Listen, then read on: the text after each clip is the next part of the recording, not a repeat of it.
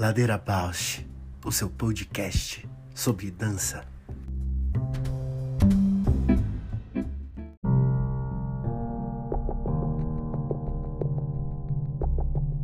O Ladeira Bausch é o seu canal de escuta, reflexão e diálogo sobre dança nas plataformas de podcast.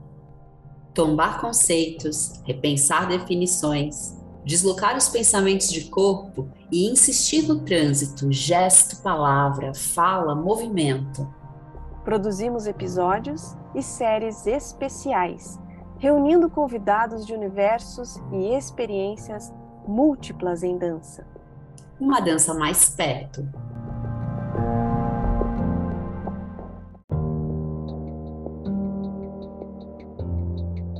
Meu nome é Juliana e atuo como artista, professora e pesquisadora na dança.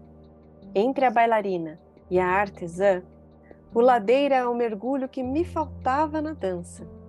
Criar este ambiente de diálogo e documentação é como dançar com as palavras.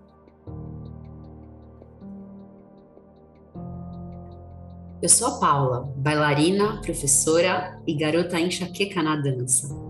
Estou aqui para aprofundar o olhar sobre o que fazemos através dos nossos corpos e posicionamentos, na cena, na sala de aula e também no contexto social mais amplo. Escutar é conhecer,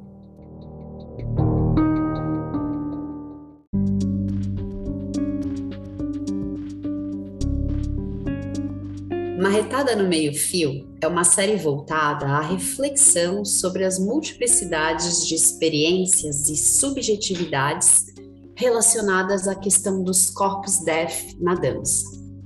Em cada episódio, um convidado com um lugar de fala contundente partilha sua visão sobre dança estética, pedagogia e processo criativo.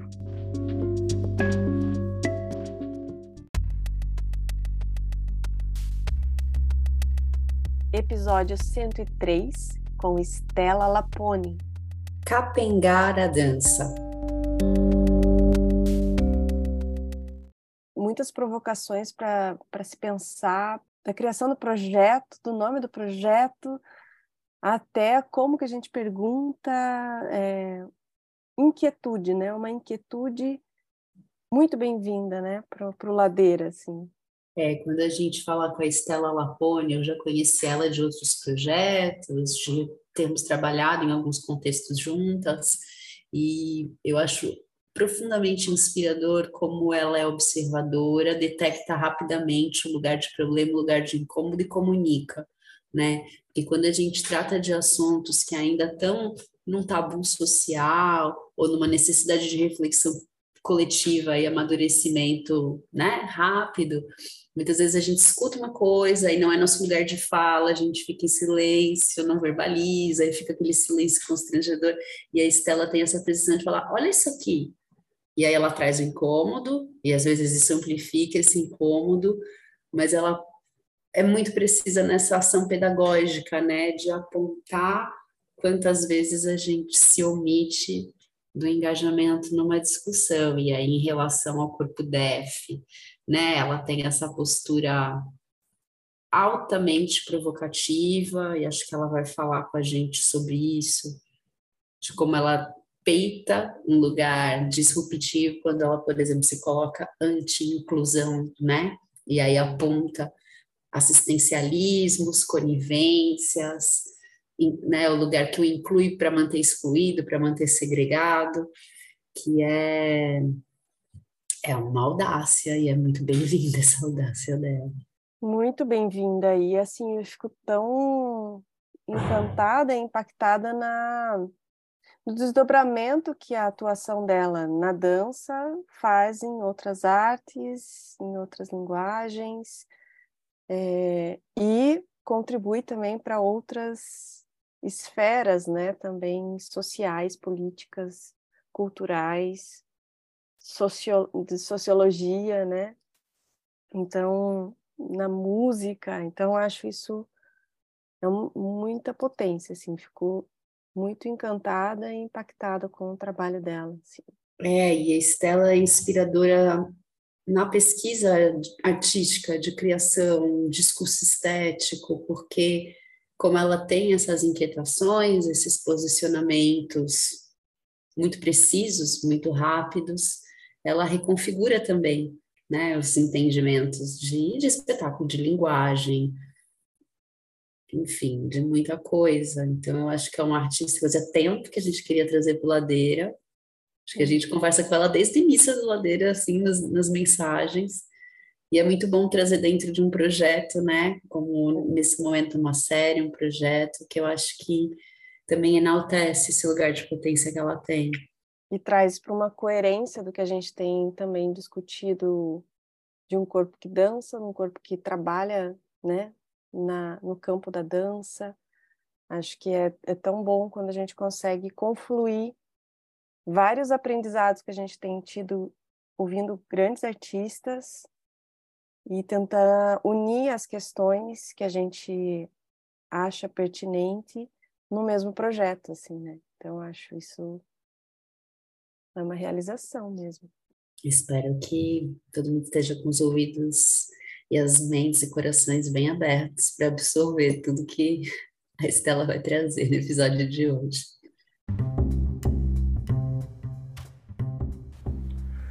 Ladeira Bausch, o seu podcast sobre dança.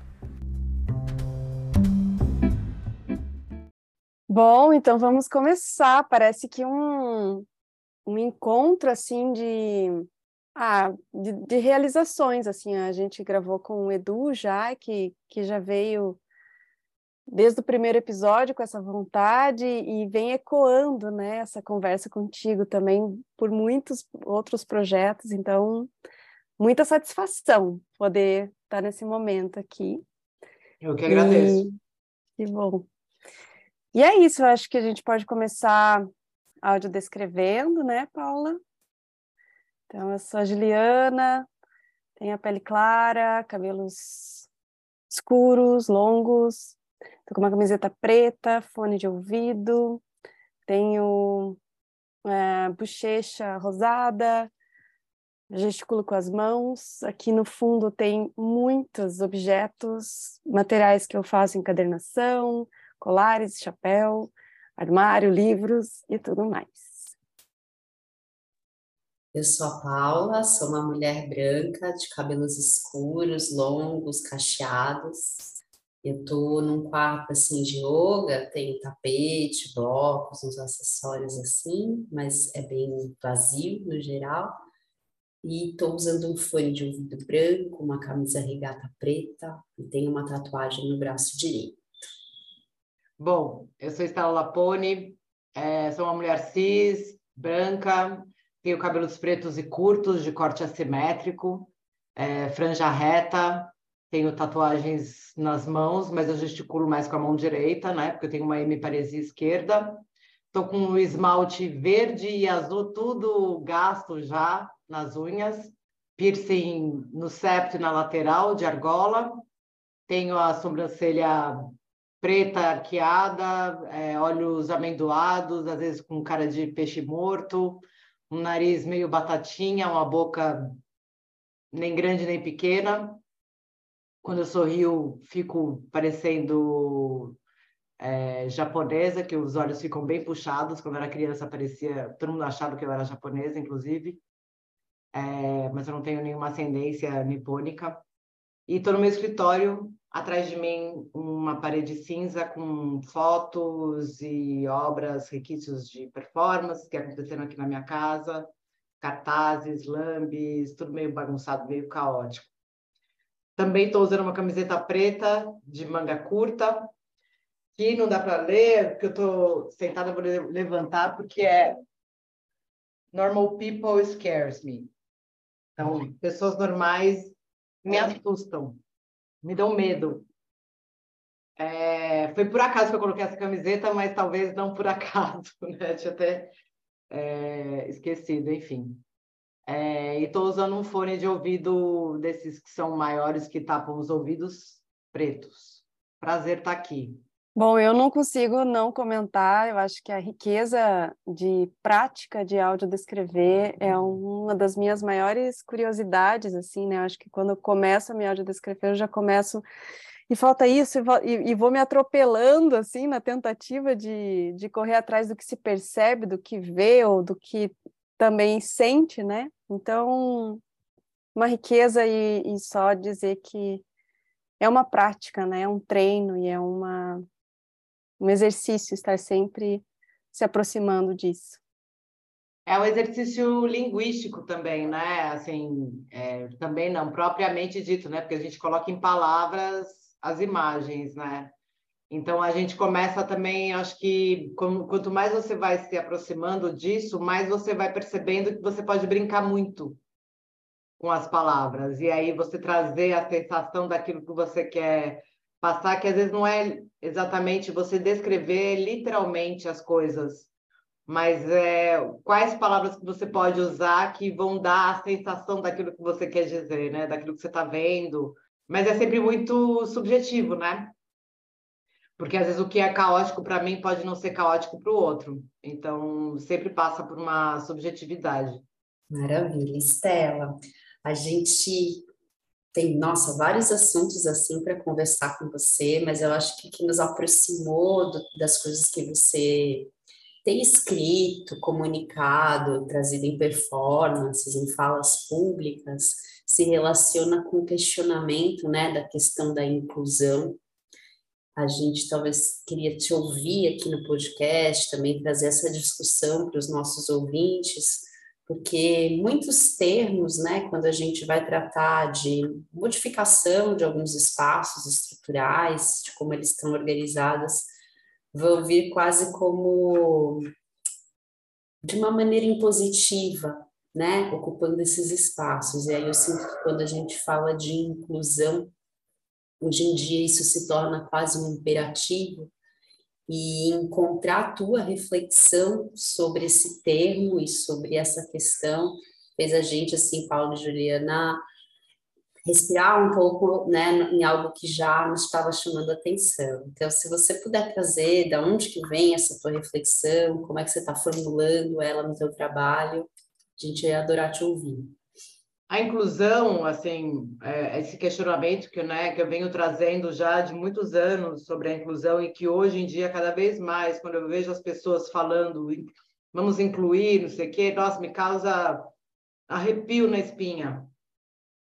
Por diversos, diversos fatores. É, eu vou começar meio, talvez, de, de trás para de, de, de frente para trás. Por que, que hoje me incomoda tanto? Porque é nítido a percepção que a pessoa tem que o corpo dela é universal.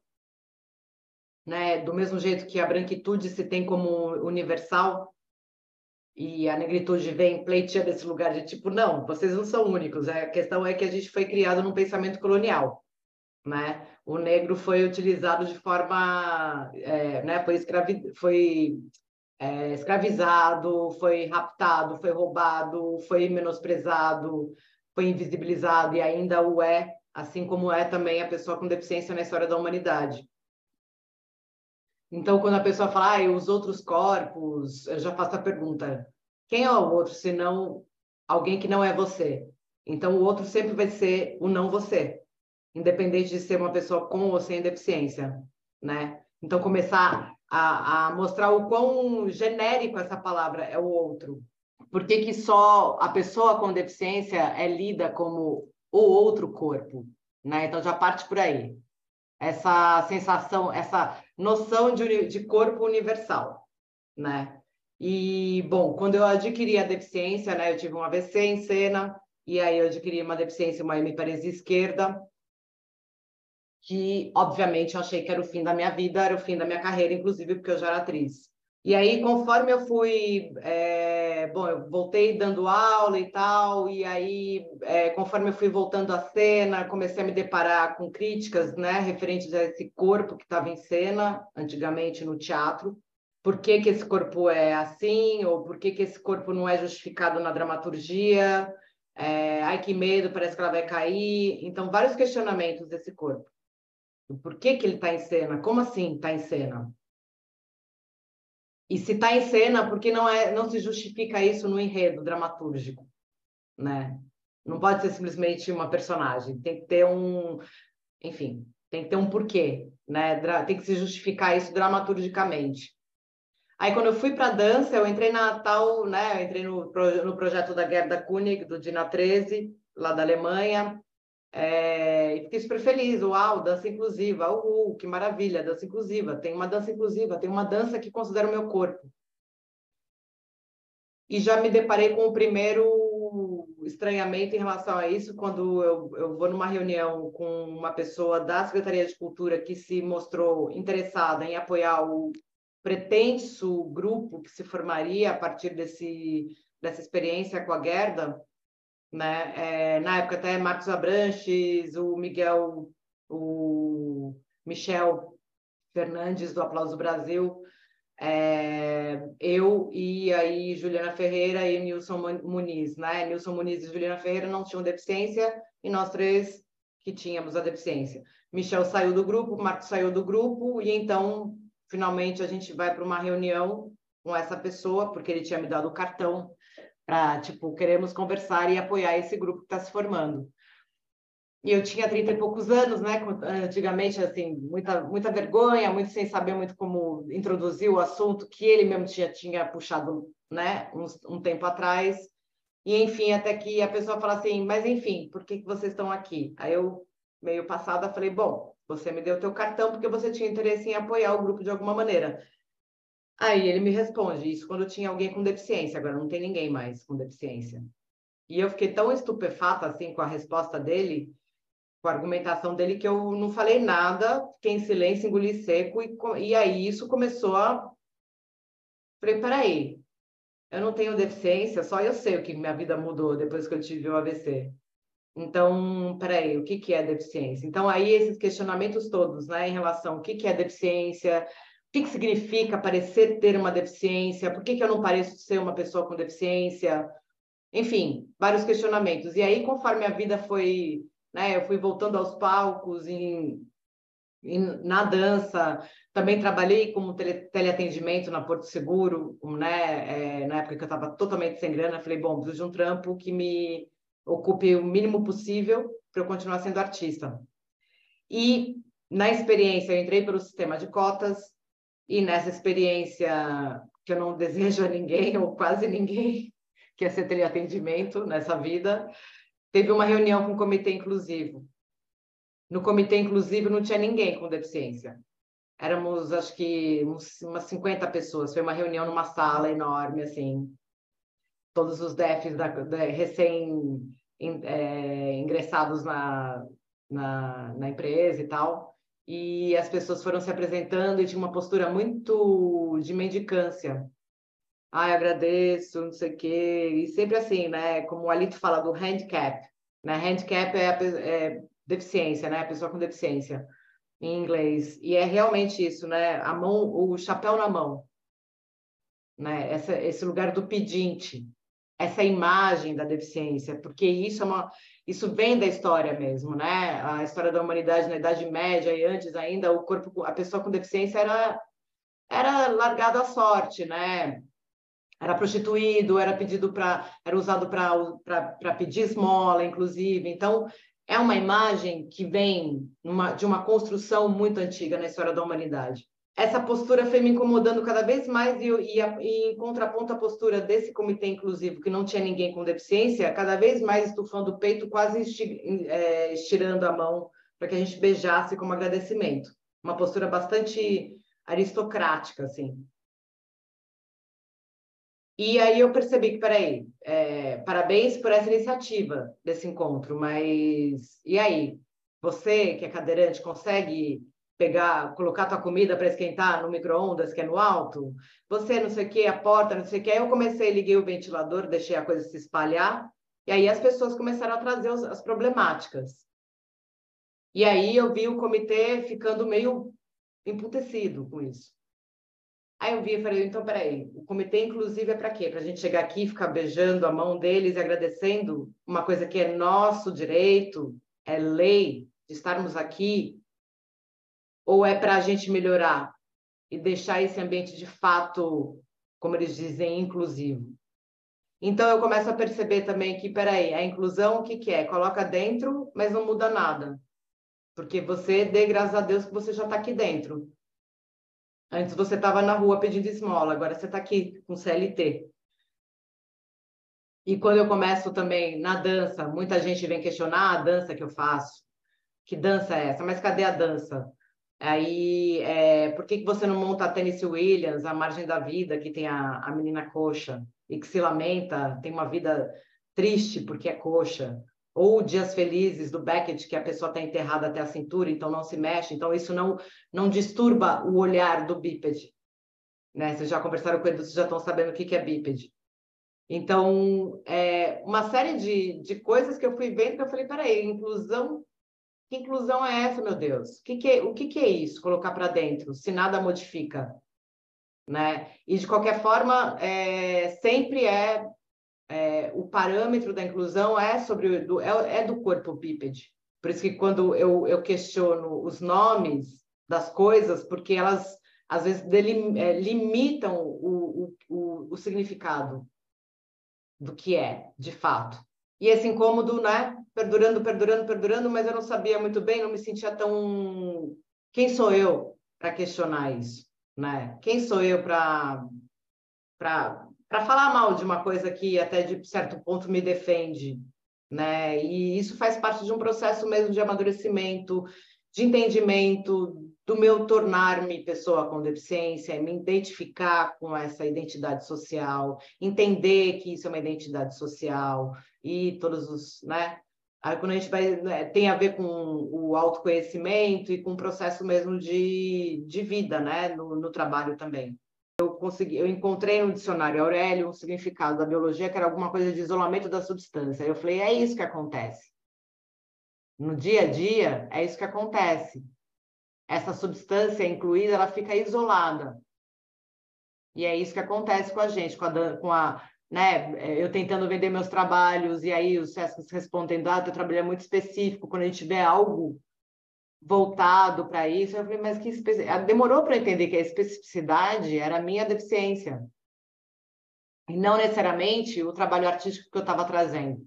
A arte que eu estava sendo, que eu estava criando, que eu estava fazendo era o, era o de menos. O mais importante era esse corpo, que ninguém conseguia identificar qual que era dele.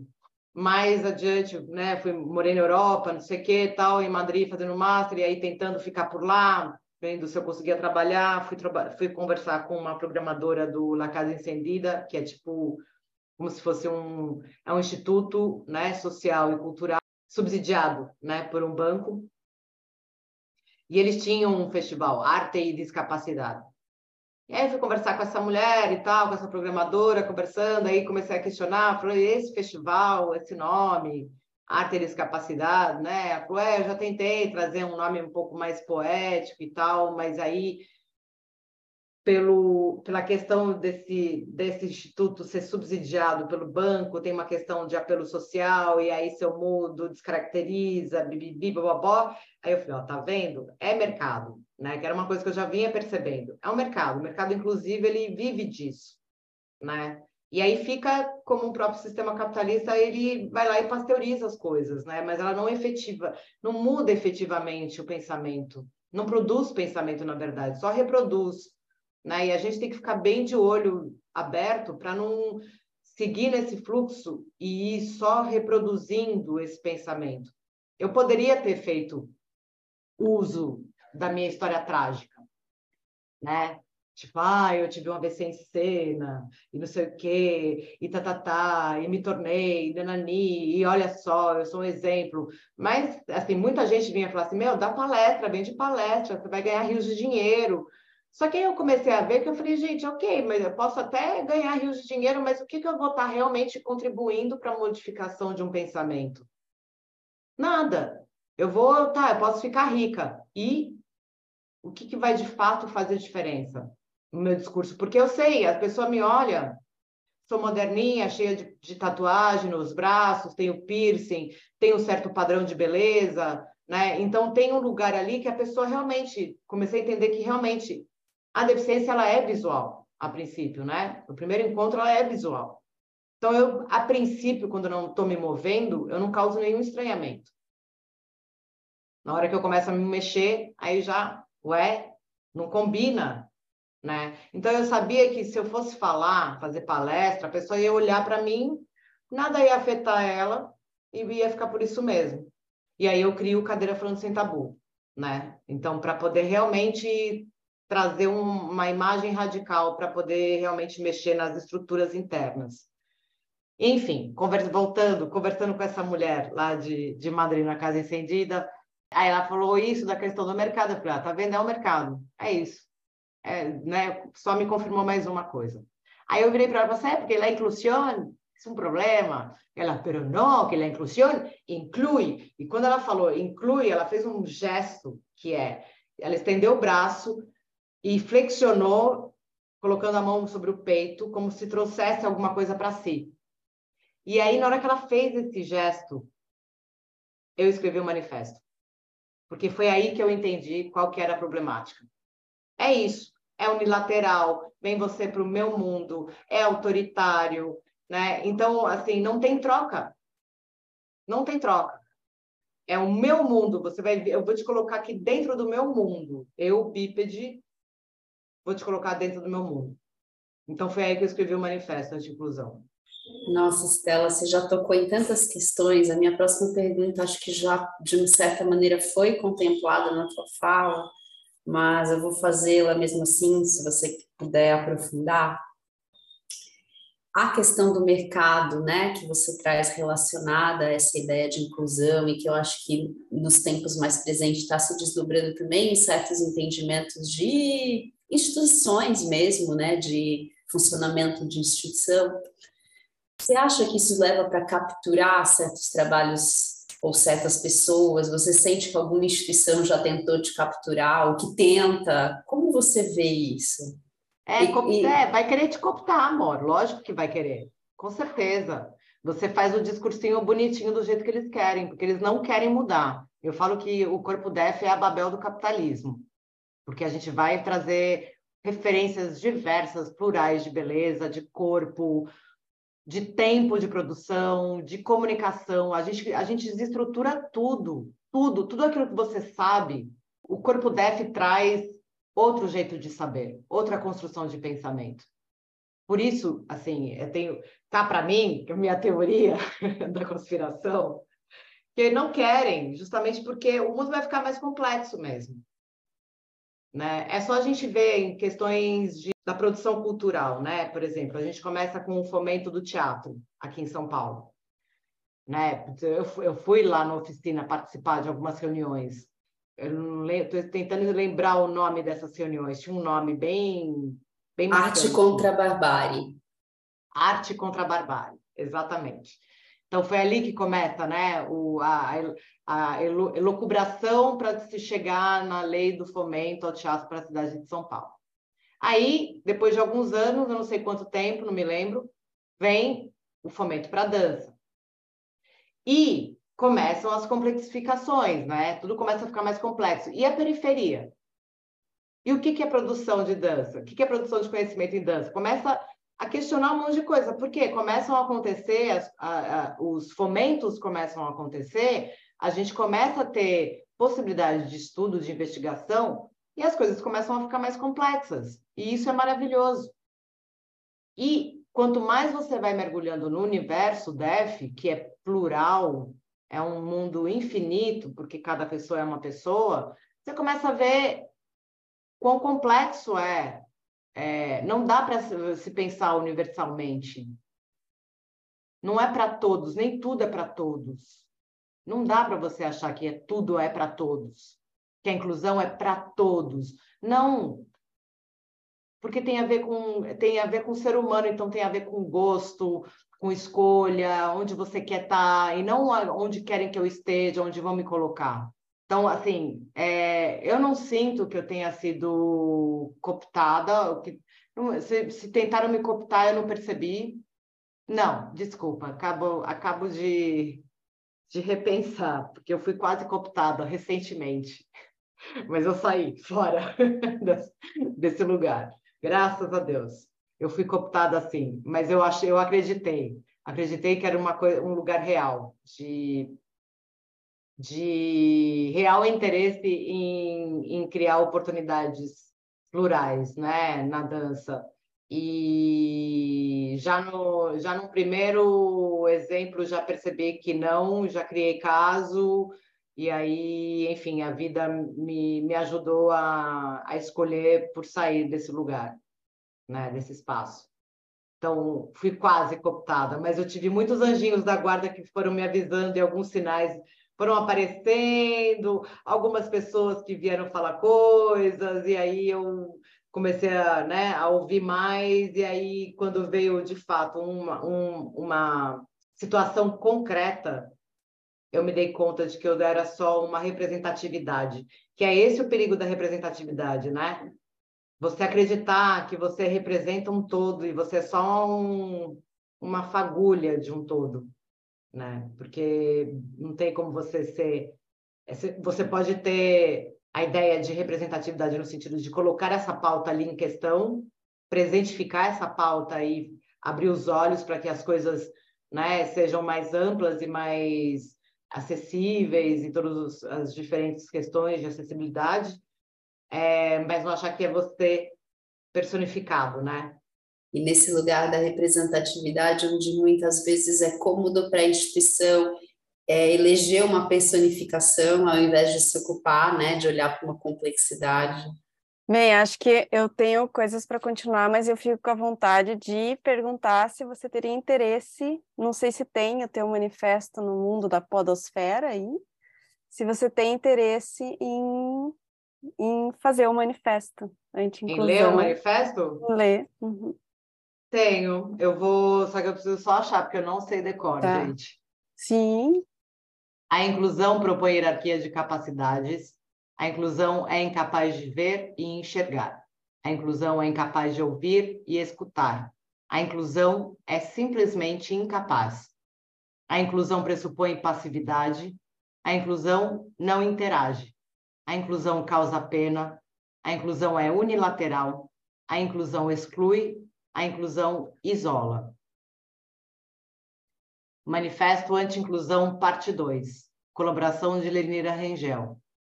Arte é conhecimento, arte é habilidade, arte é construção, arte é diálogo, arte é investigação, arte é ação, arte é troca, arte é liberdade, arte é criação, arte é expressão, arte tem de toda pessoa.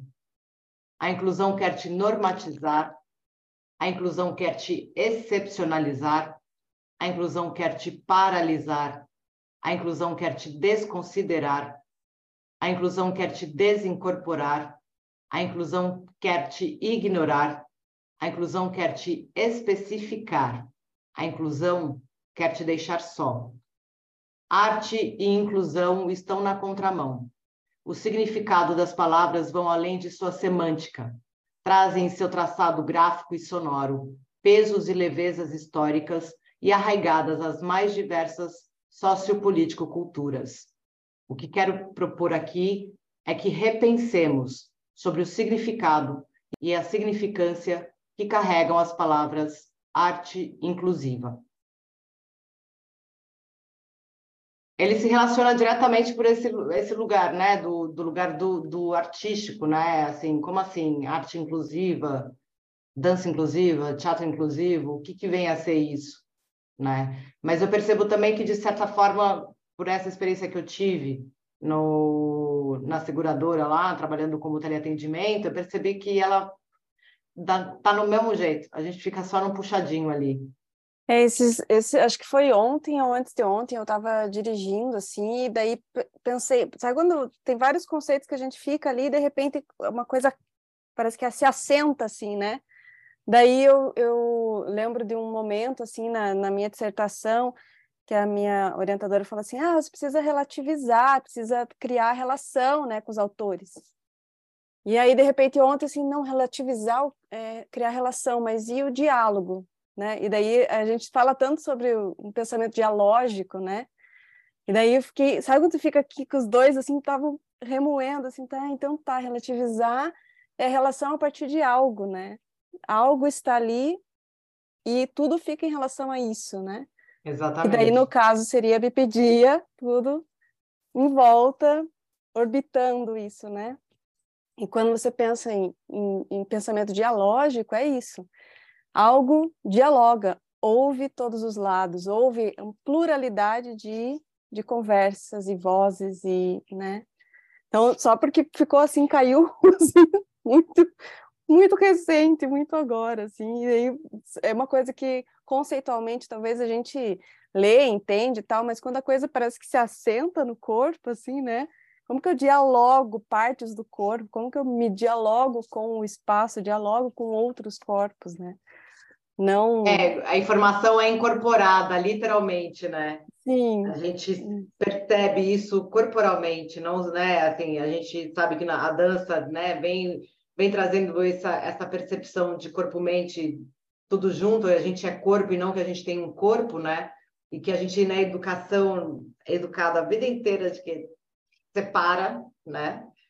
E aí, por isso que quando acontece isso é maravilhoso, né? Porque você tá no, é o teu processo cognitivo ali bombando, né? Sim. Assimilando esse esse esse entendimento, né? Sim, daí quando você falou quando você falou do gesto assim, aí eu tentei lembrar onde que foi que eu que eu entendi esse gesto no pensamento e no corpo, né? De algo que talvez um conceito que eu estava ali ah, tem que relativizar, tem que criar relação, não sei o quê, e talvez estava tentando dialogar e, e aquilo não saía conceitualmente na dissertação, mas era uma compreensão corporificada mesmo, né, que faltava e que é disso, de diálogo que, que precisa. Total. Mas é, outra coisa que eu queria seguir e que eu, é, eu te ouvi falar, né, sobre o, o corpo intruso, e acho que é uma outra um outro lugar né da tua da tua pesquisa e tal. Eu não sei se cabe agora mas eu tenho a curiosidade de te ouvir falar sobre essa essa ideia do corpo intruso em, em diálogo com outras militâncias né? Penso na, na, na, na ideia do, do racismo né? De que o racismo não é mais um problema da negritude né? A branquitude que se vire que que, que trabalhe com isso. É, a questão de nada sobre nós sem nós, né? A representatividade nessa fala. Pra, e, e daí eu ouvi você também falar dessa questão da, de, que é necessário uma bipedia constrangida para encontrarmos modos menos violentos de existência. Então, se queria falar um pouco, eu quero te ouvir, né? Te ouvir falar sobre isso. É, o corpo intruso, aliás, até estou finalizando, estou no processo mais burocrático de finalização do, do livro, do corpo intruso, que eu, eu, eu escrevi pelo prêmio PROAC de Histórico em, é, em, Histórico em Artes Visuais, né, como, como retorno né, de, desse prêmio. Era uma coisa até que, tipo, tem uma certa dificuldade de como, como todo mundo, né, de sentar e escrever, organizar, mas foi super interessante assim olhar olhar para ele, né? O corpo intruso ele nasce de uma da carne, literalmente mesmo, né?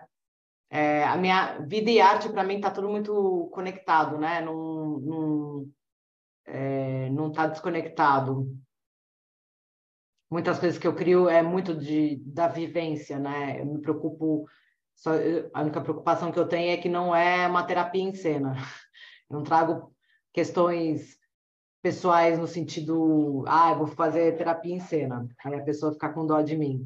Né? Não, a ideia é trazer questões que me afetam por eu ser esse corpo que é uma mira no dia a dia, né, do, no cotidiano da cidade, ou uma invisibilização na cidade e porque é isso, né? A gente é hora é um, hora é outro, depende do, do dia, talvez aquilo que esteja acontecendo ao teu redor. Ou você é a mira, ou você é aquilo que é invisibilizado. Né? Às vezes, muitas vezes é a mira do, do aceita Jesus no coração que você vai ficar boa, ou até mesmo de escutar bem feito, Deus te castigou, É, até de falar assim, nossa, mas tão bonita e com deficiência, nem percebi, né? Esse tipo de, de, de comentário, né? Então ele nasce, ele nasce dessa, dessa, dessa experiência. Primeiro foi, foi curioso porque eu estava morando na Itália, fui para a Itália para fazer minha cidadania italiana. É, e eu estava numa cidade, a cidade de origem do meu bisnono, né? De origem do, do lado do meu pai, meu pai é argentino. Então até mesmo de entender o que que era, o que que é isso, né? Eu sempre tive uma uma coisa de é, eu não me sinto brasileira, eu não sou brasileira, e não que eu tivesse um orgulho, mas era um, era um tormento mesmo na minha vida, assim. Eu não me sentia brasileira. E aí, quando eu fui morar fora, eu falei, pô, eu sou brasileira pra caralho, na verdade. né? É, também educada, muito com esse olhar de olhar de olhar para o outro, atravessar o oceano, né? Meu pai, mesmo sendo argentino, não me fez olhar para América Latina, ele me fez olhar para fora, né? Também ele um olhar colonizado.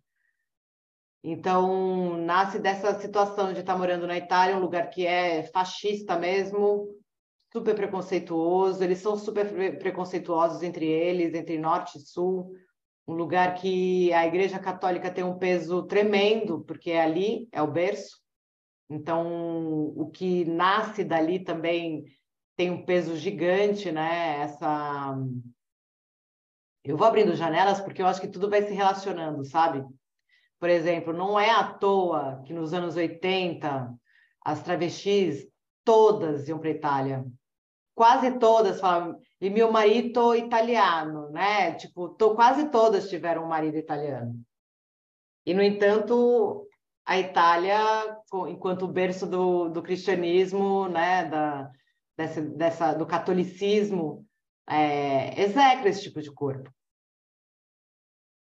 Mas aí fica tudo por debaixo dos panos. A hipocrisia é, é um modus vivendi dessa cultura né, católica, o que não deveria ser. Mas, assim, no, no estereótipo, né, e no, de forma geral, é muito comum é, essa hipocrisia, esse, o marido que é né, casado, tem filho, mas tem caso com uma travesti, né? E é sempre, mas aí vai na igreja, reza sempre Pai Nosso, né? Confessa, ah, tá perdoado. Eu fui criada no colégio jesuíta, fui criada no colégio São Luís aqui de São Paulo, colégio, colégio classe A, embora não não não fosse de A.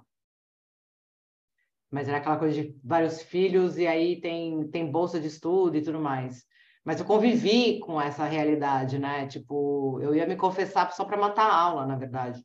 Né? Então, era, mas eu sabia que, ah, reza 10 Ave Maria, 10 Pai Nosso, já está certo.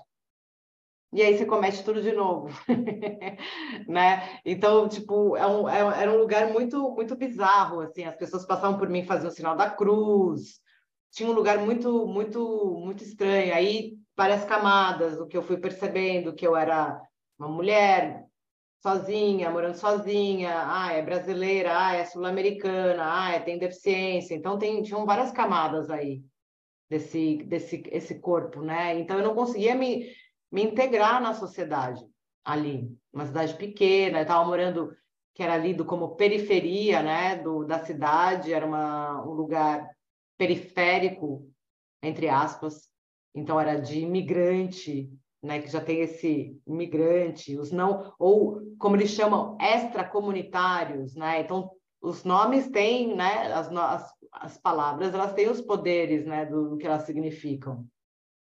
Então, o corpo intruso nasce assim, mesmo, tipo, tô me sentindo um corpo intruso, fiz um post e Edu que falou, opa, que daí vem dança boa. E eu resolvi acreditar nele. Tudo que foi acontecendo no corpo intruso foi muito isso. Resolvi acreditar nele. E aí fui entendendo. Então, quer dizer, o, o corpo intruso eu fui analisando uma série de, de formas, né? Mas aí, quando eu uso ele para o lado da pessoa com deficiência, é realmente ser como um, um lugar de você ter o poder de transformação. Saber o que você representa de, dentro daquele sistema, seja qual for ele, sala de aula, família, escola, trabalho, e o que você se enxergar enquanto potência de transformação daquele ambiente, de causar fissuras naquele lugar e não sucumbir ao que acham de você. é um trabalho que é, é eu acho que para mim eu vejo muito com filosofia, com psicologia, né, com sociologia também, as coisas, esses saberes que se misturam, porque não dá para você.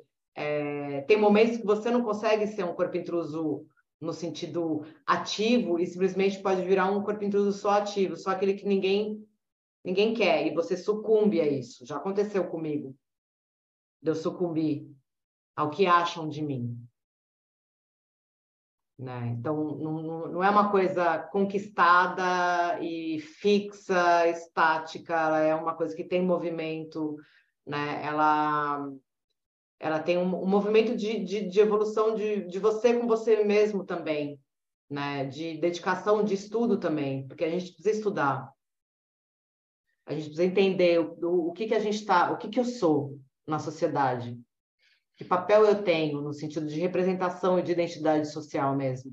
E também essa ideia de que o corpo com deficiência, quando ele chega, ele nunca chega sozinho, ele chega com todo esse imaginário. Então, é quase uma constelação familiar da deficiência. Né? Por isso que eu falo da ancestralidade DEF, porque é isso. Se a negritude tem uma ancestralidade de reis, rainhas, príncipes e princesas e tudo mais, que né, tiveram as vidas roubadas, etc. A gente não. A gente tem um, uma ancestralidade muito horrorosa, com algum. Tipo, no Egito teve algum né, faraó que, era, que tinha nanismo, que tinha alguma questão de ossos e tal, mas ainda não é, não é, não foi uma conquista, não foi um, uma coisa que perdurou e que né, chegou a contaminar a, a, essa ideia para outros para outras épocas e países e regiões, né? Então é um, é um lugar, o corpo ele é um conceito que ele tem uma ele tem movimento, tem muito movimento.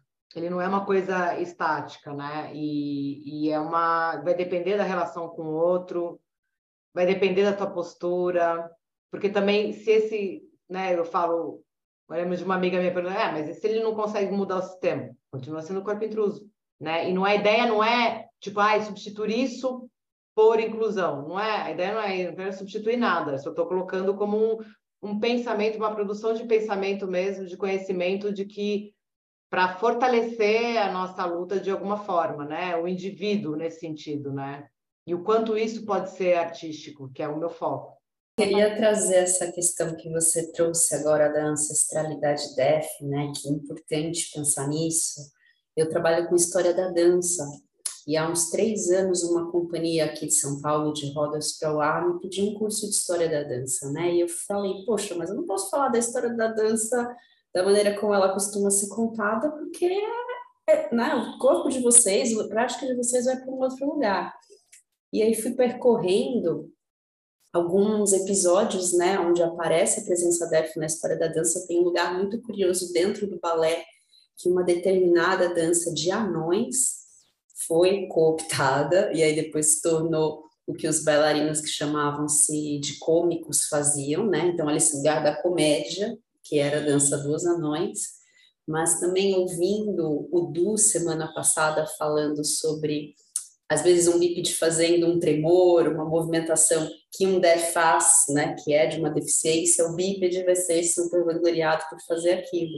E eu fiquei pensando de várias danças urbanas, de hip hop, que muitas vezes tem movimentos, né, que vem dessa relação. Tem o kuduro, que eu gosto muito de estudar, e vem dos mutilados de Angola, né? Mas aí ah, se apaga, olha só. É, se apaga a referência disso, e aí no fim você fica com aquela mímese de um passo que, que traz um, uma referência def, só que apagando a referência def. Então, que importante, né, falar disso, falar dessas memórias, para que isso... É, e do quanto a gente é produtor de conhecimento, né, em dança, em diversas outras, outras áreas, né, de tecnologia, né, é, de pensamento, de arte, de estética, né? Que é o que mais, assim, agora eu estou querendo mergulhar nessa, né, na, na, estética. Eu quero aprender a falar de estética. Quero aprender a discutir estética, né? É, porque eu sei que a gente tem uma estética muito própria, que cada um, cada um vai ter a sua própria estética. E eu não tenho o menor interesse em tentar é, copiar é, ou reproduzir a estética do que se considera arte, é, arte contemporânea ou até mesmo dança contemporânea. Aqui, aqui em São Paulo, por exemplo, por muito tempo, hoje está diferente, mas por muito tempo a referência de dança contemporânea era uma específica e muito europeia, inclusive né? Rumos, Itaú, tal, você ia ver, era tudo igual. Quando surge uma pessoa que traz uma questão de negritude, ganha o Rumos Dança, causou, tipo, pô, mas isso não é dança contemporânea. Ué, como assim não é dança contemporânea? Por que, que não é dança contemporânea? Né? Essa então, é, a minha, minha próxima pergunta, que é a gente tentar uh, se aprofundar nisso, né? entendendo então um corpo def propositor, né, com uma potência, manda. Por exemplo, o Profanação, né, o meu primeiro curta-metragem, quando eu trago esses corpos gritando a deficiência, né, conforme já me falaram, você faz a, você grita a deficiência. A Sarah Rubald, que é uma performer australiana que participa do filme, é, ela estava hospedada aqui em casa e tal, a gente se conheceu em, por intermédio da Paula Souza Lopes, e ela é uma ativista também lá na Austrália e tal. E ela falou: Você é freak? Eu falei: Não, não sou freak, não. Porque eu tinha, tenho, tinha um parco conhecimento de freak, né? Dos freak shows e tal. Aí eu falei: Não, mas freak show era, era horrível, essas pessoas eram abusadas, não sei o quê. Não, Estela, não é bem assim, não porque essas pessoas, se elas existissem fora do, do circo, elas seriam mortas, seriam trancafiadas, seriam abandonadas. E ali elas estavam exibindo aquilo que, era, que, era, que elas eram. Então, isso me fez, assim, um olhar... É um, é um, o freak show ainda é uma coisa que vira e mexe bem me cutucando. Eu ainda nunca me debrucei, talvez agora, quem sabe, eu comece a debruçar sobre a questão estética e, e me debruço sobre isso. Então, no Profanação, quando eu coloco. Então, faço gritar as deficiências enquanto potência, né? E ainda filmado, né? Pego, pego a, diretora de fotografia, de fotografia e falo: eu quero ver a, as escolioses todas de cada um. Tipo, Edu, toda a escoliose da coluna dele, quanto potência de, de beleza, né? É, quando eu coloco a audiodescrição junto com esse com esse audiovisual, né, em que causa uma crise cognitiva no bípede, porque ele, ai, mas ela está descrevendo uma coisa que não é o que eu estou olhando. E aí, aí, não, aí a pessoa não percebe que ela fecha o olho. Eu acho que tem, tem esse lugar de, de provocar cognitivamente, assim, sabe? Mexer na estrutura cognitiva, daquilo que você acha que é beleza, daquilo que você acha que você entende, daquilo que você acha que você está enxergando, né? Porque a audiodescrição vem... A gente estava conversando, né? Sobre o, o choque, que, que era... Que muitas pessoas, assim, conhecidas minhas, vinham falar assim, por que, que você colocou isso? Por que, que você deixou aberto? Porque eu queria isso mesmo. Eu queria provocar provocar o audiovisual, provocar o espectador. E aí a gente começou a discutir sobre esse choque. O choque é a impressão que a gente dá, que a gente tem é que tipo o, o enxergante vai no ele ele como é que era que a gente falou são espirais diferentes em, em, em direção que rodam em, em, que espiralam em diferentes direções né então tipo a gente quando com a pessoa cega a gente começa a, descre a descrever o detalhe e aí você vai ampliando, né? Aonde está. E a pessoa a enxergante, ela vê o todo, depois é que ela vai fechar para o detalhe. Então, são espirais que giram em direções diferentes, opostas, e aí, quando cruza, entendeu? Causam, dá um, ui, um choque cognitivo mesmo. E é isso que é interessante. Você pode implicar teu corpo também, você pode fechar os teus olhos para assistir o filme, mas vai ter, né? Ela vai ter a opção com audiodescrição, mas dessa vez eu não vou integrar. E acho que é a estética que a gente produz é uma estética que parte do nosso corpo. Que eu acho que se cada um de nós sem, né, com ou sem deficiência, se deparasse, enquanto artista, que você é um produtor de conhecimento, que o corpo é único e nunca vai ser igual ao outro, por mais que você treine em balé na classe, na mesma classe, etc, etc. Cada um tem um jeito de ser no mundo e tem um, né, um background diferente.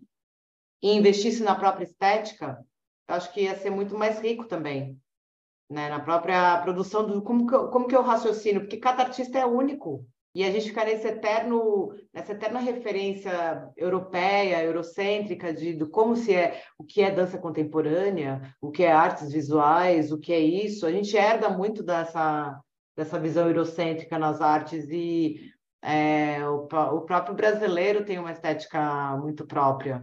De novo, fica a, a palavra deslocar, né? de, de, com o Edu a gente falou desse deslocar o olhar, né? De, não sei se vocês já viram o filme Tudo em Todo Lugar ao mesmo tempo. Ainda não vi, tô para ver. Ah, então não vou poder falar, Estela. Não, não, tenho, não ligo para spoiler. Não, eu não, não sou dessas. Mas eu já estou sabendo que é bem. E que é baseado numa mente TDAH, né? É, olha que perfeito.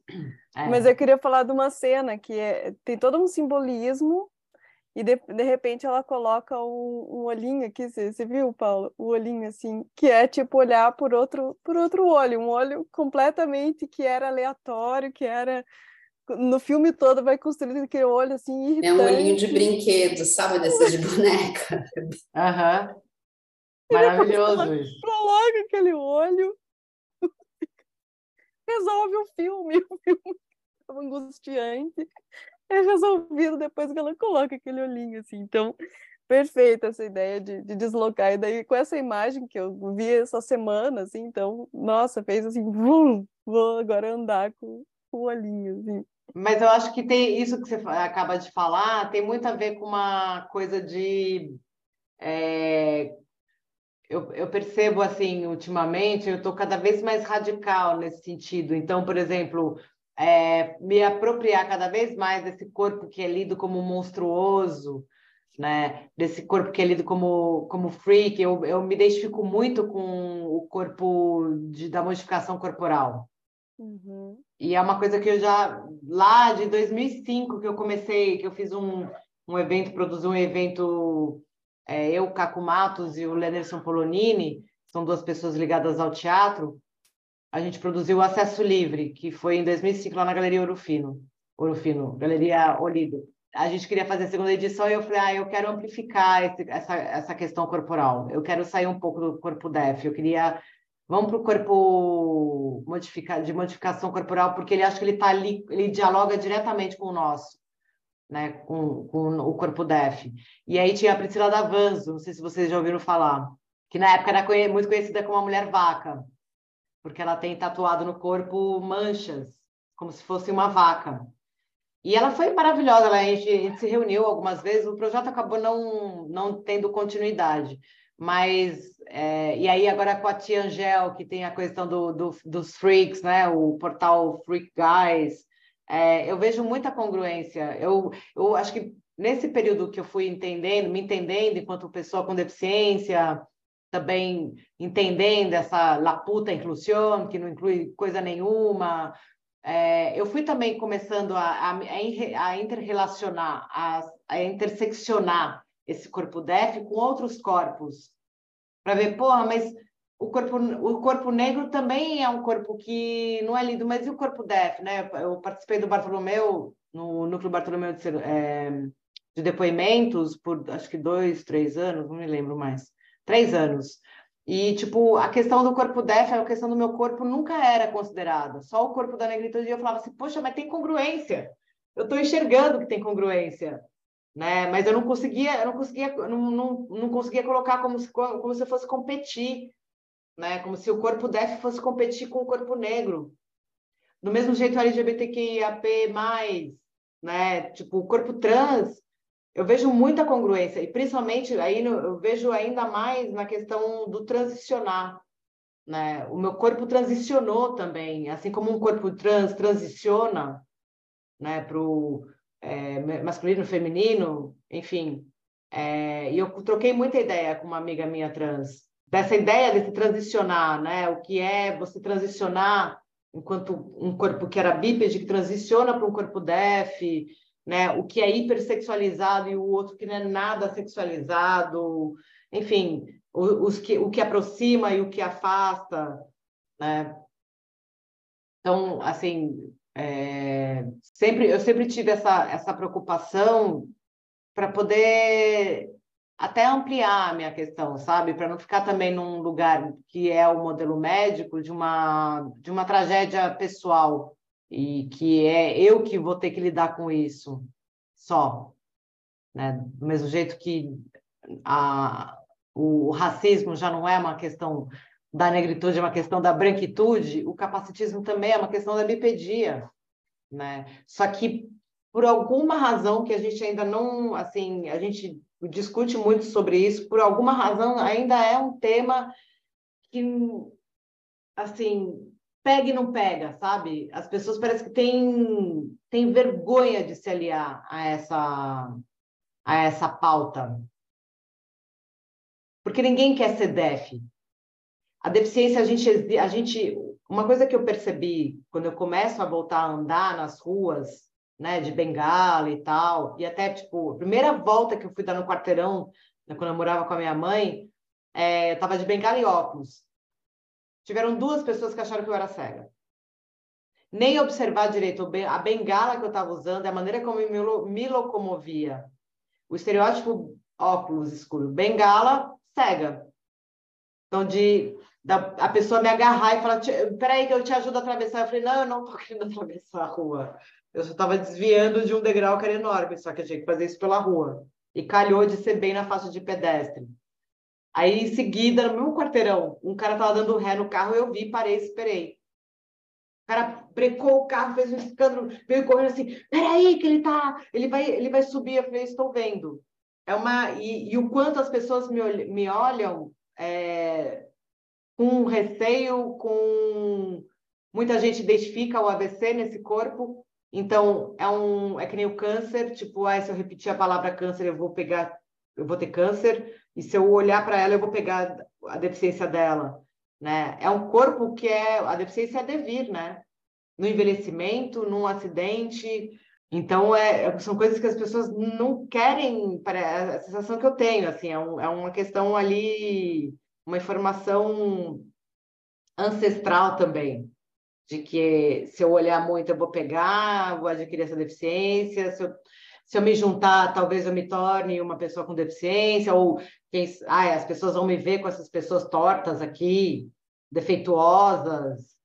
Enfim, eu acho que passa por tantas camadas de, de, de preconceito mesmo, sabe? Muitas, muitas. Nossa, quando você falava isso, eu fiquei pensando sobre essa questão do quando o corpo é manipulado e criado próteses e essas alterações, o quanto isso é autorizado às vezes, né? Exótico, diferente, misterioso, é, fetiche, né? Desperta essa curiosidade muito mais para chegar perto e quanto algo na, da natureza repulsa, né? Algo que é natural, que, como você falou, um devir, def, é, é, um, cria um, um, estigma, né? uma coisa de repulsa, assim, muito é, forte. Um, assim. um rechaço, né? Uhum. Agora, sobre fetiche, se tá todo mundo de acordo, eu acho lindo. Sabe? Porque eu acho uhum. que também fetiche é uma coisa que é muito mal vista na nossa sociedade, mas quando ela é uma patologia, sabe? Quando você faz uma coisa que é escondida de todo mundo, ou até escondida de você, e que você não assume para você. Agora, quando o fetiche é assumido e você exercita essa fantasia, maravilhoso. Por que não? Tem um depoimento uma vez que eu vi da Gata de Rodas, que é uma ativista LGBT. Ela é cadeirante e tal, e usa cadeiras automáticas, super pesadona, e ela foi morar numa festa que era. Ai, não lembro o nome, mas era tipo Dominatrix, alguma coisa assim. E aí ela chegou lá, aí não sei que, ah, como é que vai ser, né? Escadaria, como é que você. A, a, a pessoa que estava acompanhando ela falou assim: amor, relaxa, que você aqui é a dominatrix. Então, aqui os seus servos para carregar a tua cadeira de rodas e o outro para te carregar. Ela falou: não quero sair nunca, nunca mais daqui. O devoteísmo também, né? O devotê. Então, assim, se é de comum acordo, se é de consenso, manda ver. Sabe? Eu acho que é, o problema do da fetichização é quando você transforma aquilo ali num exotismo, né? Mas que você não se aproxima de fato. Você só coloca num lugar ali exótico e aí a gente vai para o mercado também, que também exotiza esse corpo, né? E tantas tantas outras camadas e no tipo tem um perfil que chama invisibilidade. É, a questão do, da pessoa negra com Down é super invisibilizada. O, o como é que fala? O, a expectativa de vida de uma pessoa negra com Down é menor do que uma pessoa é, branca. E isso dentro da própria comunidade, o cara, o cara que, o, o próprio instituto, eles estão sempre, né? Eu vejo sempre posts deles, é, como é que fala, é, denunciando, né? Esse, esse, esse racismo institucional entre as instituições de Down, fazendo uso de imagem sem é, de pessoa Down negra, sem devido, sem, sem pagar, sem autorização, enfim, é, meu, é um mundo muito louco, entendeu? O mercado desse mundo inclusivo é um mundo muito louco. E não pense que ele é bonitinho. Nada, nada bonitinho. Assim, eu já escutei, tipo, eu tentei por muito tempo conectar é, com ONG, né? Para tentar levar o cadeira falando sem tabu para as escolas, empresas e tal. E eu recebi um e-mail assim de uma, de uma ONG renomada que presta serviço esferas privadas e, e públicas. Recebi um e-mail da pessoa que eu tinha deixado o DVD, a pessoa estava ofendidíssima. Como que você se atreve, como que você tem coragem de expor esse corpo desse jeito? Eu li aquilo, eu me assustei, eu fiquei assim, mas eu Aí eu lembrei, eu falei, não, peraí. Eu exibi essa performance no APAI. E eu estava morrendo de medo. Mesmo. Eu falei, será que elas vão entender o que eu estou fazendo? Elas todas se sentiram representadas. Ana Malha Barbosa, que é filha da Ana Maia Barbosa, ela tentou assistir três vezes essa performance. As três vezes tiveram acontecimentos incríveis com ela. A primeira vez ela, ela, ela chegou tarde, a segunda vez foi na Unesp, quando a Unesp era lá na, no Ipiranga, pifou o DVD duas vezes, saiu fumaça assim. Tipo, o público não sabia se olhava para mim ou para ela, porque a imagem que eu faço é de uma deficiência severa, né, que é dependente fisicamente de um assistente. O público não sabia se olhava para mim ou para ela. E aí tivemos que interromper a exibição do Cadeira Falando Sem Tabu passa um tempo, ela vai assistir na, no, no, no, fábrica, dissolve o, o negócio, o plug do som. Tamanha energia, porque realmente era realidade e ficção no mesmo lugar, virou uma hiperrealidade do espectador. Então, quando eu lembro disso, eu falo, não, aí eu falei, querida, eu agradeço o teu feedback e percebo que eu estou no caminho certo, que é sobre isso mesmo que eu tenho que falar. Agradeço, infelizmente a parceria não vai acontecer, mas tudo bem, eu sigo meu caminho. Então, também é isso, né? É, dentro da ideia de corpo intruso, é você saber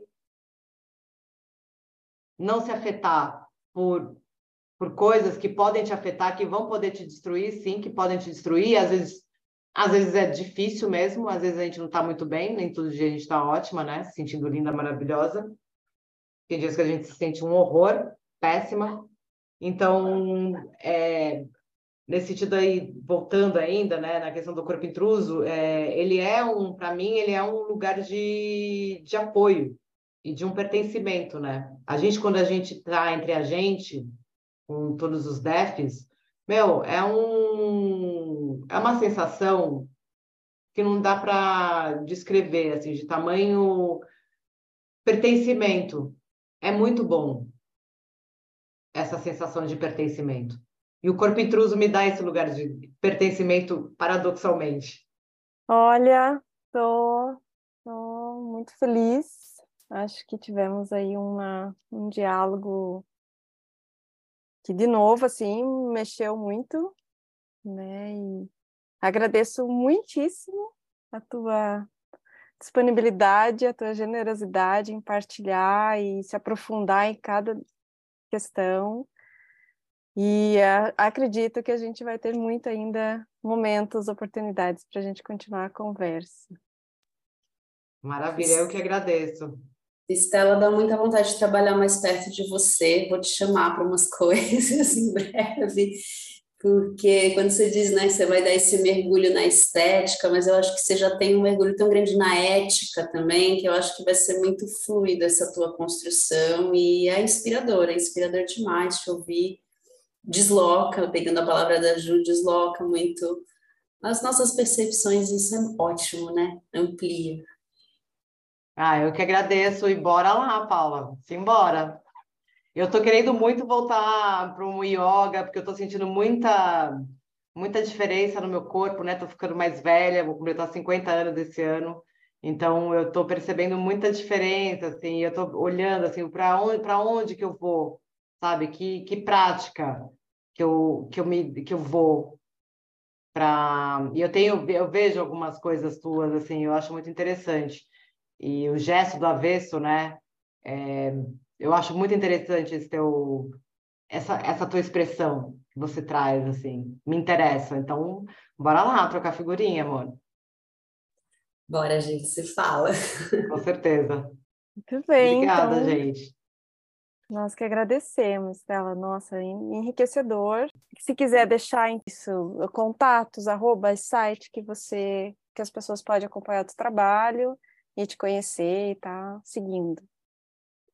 É, bom, meu perfil no, no Instagram é Estela P-P-O-N-I, né, que é meu nome, um, subtraindo um, um lá. E é, tem o canal de YouTube da Casa de Zuleika, é, que tem o Profanação. Acho que poderia ser até interessante deixar o, o link né, depois no, no descritivo do, do podcast.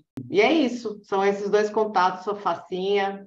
Ultimamente eu tenho ficado mais, mais ausente, assim, das, das redes, não ando com muita paciência, mas para trabalho, assim, postar sobre trabalho e tal, eu sempre faço isso. Então, mas sou facinha. não é difícil entrar em contato comigo. Muito bem, então, muito obrigada. E aí seguimos em contato. Um beijão. Maravilha, querida. Beijinhos, Obrigada, queridas. Boa Beijos tarde. Aí. Boa todas. tarde para vocês também. Projeto realizado com recursos do Programa de Apoio e Incentivo à Cultura, Fundação Cultural de Curitiba e da Prefeitura Municipal de Curitiba.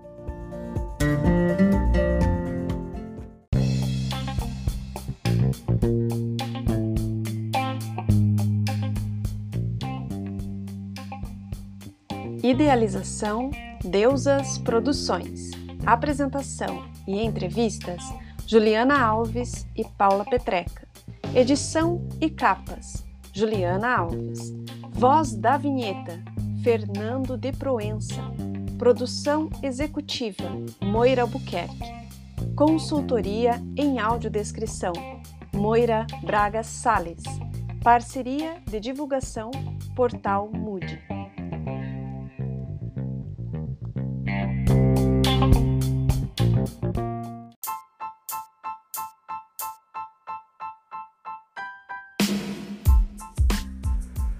Ladeira Bausch, o seu podcast sobre dança.